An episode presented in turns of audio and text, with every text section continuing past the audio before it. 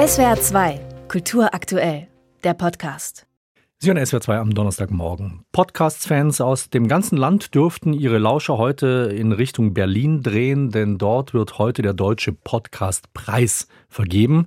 In mehreren Kategorien. Beste Recherche, beste Skript, beste Podcast-Neulinge beispielsweise. Es gibt Publikumspreise in verschiedenen Rubriken, Comedy, Nachrichten, Lifestyle und vieles mehr. Und zum ersten Mal wird dieser deutsche Podcastpreis heute auch vergeben in einer neuen Kategorie.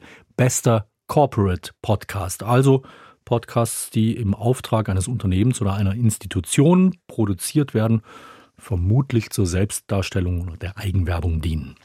Lutz Frühbrot ist Professor für Fachjournalismus und Unternehmenskommunikation an der TH Würzburg-Schweinfurt. Herr Frühbrot, Selbstdarstellung, Eigenwerbung, ist es das oder welche Idee steckt hinter solchen Corporate Podcasts? Auf jeden Fall. Eigenwerbung äh, kann man vielleicht sozusagen als Dachbegriff dafür benutzen.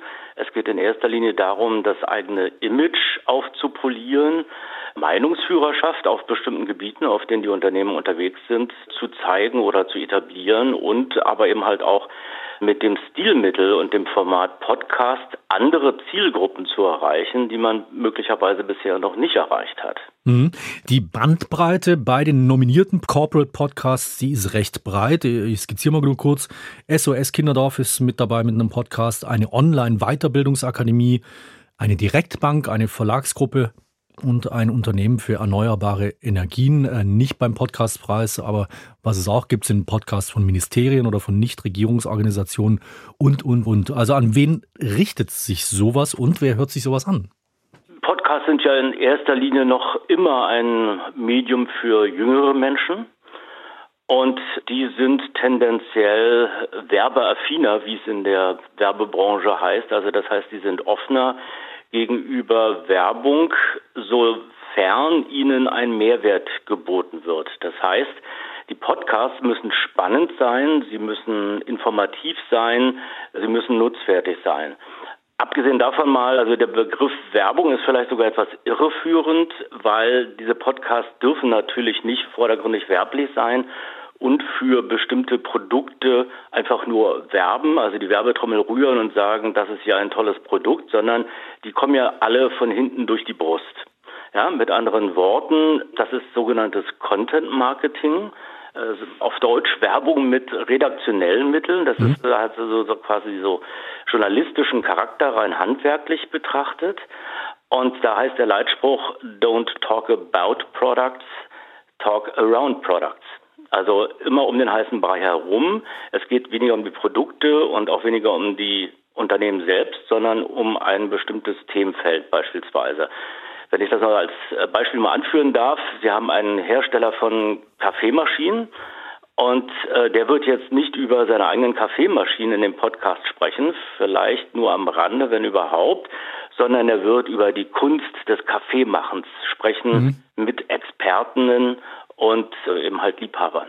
Das heißt, die Vermischung von journalistischen Inhalten und Werbungsinhalten ist in solchen Corporate Podcasts jetzt kein äh, Kollateralschaden, sondern das ist bewusst so gemacht.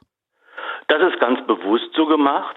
Man muss sagen, also das handwerklich, das sich oftmals wie Journalismus anfühlt, aber natürlich vom Inhaltlichen her nicht äh, Journalismus ist, weil es eben halt nicht unabhängig ist. Mhm. Anderes Beispiel in der Nähe des eben genannten, einen großen Kaffeehersteller und Importeur, der noch andere Dinge vertreibt und viele Läden in Deutschland hat, der hat in seinen Podcasts immer einen Teilnehmer aus seinem eigenen Hause mit dabei, der da als dann Experte oder als Expertin auftritt. Mhm. Aber was man vielleicht auch sagen sollte, ist, der Anteil äh, wirklich journalistischer Formate bei Podcasts ist ja ohnehin relativ gering und das spiegelt auch so ein bisschen die gesamte Medienwelt wider, dass der Anteil von Journalismus am Schrumpfen ist, weil es eben halt viele andere Produzierende gibt, vom Amateur ja über eine NGO bis hin halt äh, zum Unternehmen. Hm. Möglicherweise ist da meine Wahrnehmung jetzt als ARD-Mitarbeiter anders, weil ich einfach auch anders drauf gucke oder andere in andere Richtungen schaue in diesem Podcast-Markt. Aber nochmal zu dieser Vermischung von journalistischen und Werbungsinhalten. Ab wann würden Sie sagen, wird das problematisch oder ist das generell problematisch? Ja, da, ich glaube, da muss man ja kein Mitarbeiter der ARD oder vom ZDF sein. Also ich selbst als jemand, der, sage ich mal, eher dem gesellschaftlichen Fortschritt zugeneigt ist, der sieht das natürlich entsprechend kritisch. Also was bedeutet, dass Unternehmen die neu geschaffenen Kommunikationskanäle immer stärker für sich nutzen und ähm, halt interessengeleitete Kommunikation betreiben, ganz massiv. Also mit anderen Worten nicht nur über Podcasts, sondern auch über soziale Medien sehr stark, wo sie ihm halt die klassischen journalistischen Medien umgehen.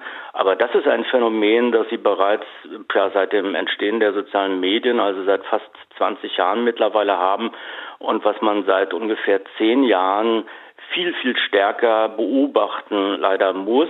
Und da ist vor allem halt der Nutzer, die Nutzerin gefragt zu differenzieren. Manchmal fällt das allerdings eben halt auch sehr schwer. Und wie ich gerade schon sagte, bei den Jüngeren ist das so, denen ist das teilweise relativ egal, ob die Kommunikation interessengeleitet ist. Mhm. Für sie ist entscheidend, was wird mir da für einen Mehrwert geboten und wenn der Inhalt rockt, dann ist das äh, für die auch vollkommen okay. Hm. In welchem Bereich oder unter welchen Voraussetzungen könnten aber solche Corporate Podcasts tatsächlich sinnvoll sein für Hörerinnen und Hörer, eben mehr bieten als bloße Eigendarstellung oder Eigenwerbung? Das ist eine Frage der politischen Position letzten Endes, welche Rolle man Unternehmen in der Gesellschaft zuweisen will und zugestehen will. Es gibt auch eine ganz große Bandbreite von Corporate Podcasts. Da sind einige dabei, die absolut seriös sind, in dem Sinne, dass die tatsächlich eben halt wenig kommerzielle Informationen runtermischen in ihre Podcasts. Das gibt oftmals auch welche, wo reine Experteninterviews stattfinden und dann gibt es natürlich wiederum welche, die sehr aufwendig gemacht sind. Also das reicht, reicht bis hin zu True Crime Formaten, also wo vier junge Detektive im Auftrag einer mhm. Bank gewissermaßen, also um viele Dinge erleben, um Finanzwissen zu vermitteln und das Ganze ist dann wie ein Hörspiel aufbereitet. Und da fragt man sich dann schon, ja, also ob da nicht so ein bisschen das schon in Richtung Gehirnwäsche geht. Ganz zum Schluss, ganz kurz, wie sinnvoll ist denn so ein Preis beim Podcastpreis aus Ihrer Sicht? Naja, ich meine, man kann immerhin, man kriegt immerhin einen Eindruck, was es da zurzeit aktuell gibt. Und was ich beispielsweise feststelle, ist also, äh, dass die Professionalisierung, Stichwort Hörspiel, da ganz extrem angezogen hat. Sagt Professor Lutz Frühbrot, Medienexperte von der TH Würzburg Schweinfurt. In SWR 2 am Morgen haben wir gesprochen über Corporate Podcasts von Unternehmen oder Organisationen. Heute beim Deutschen Podcastpreis in Berlin werden Corporate Podcasts zum ersten Mal in einer eigenen Kategorie ausgezeichnet. Herr Frühbrot, danke Ihnen fürs Gespräch. Ich danke Ihnen. SWR 2 Kultur aktuell. Überall, wo es Podcasts gibt.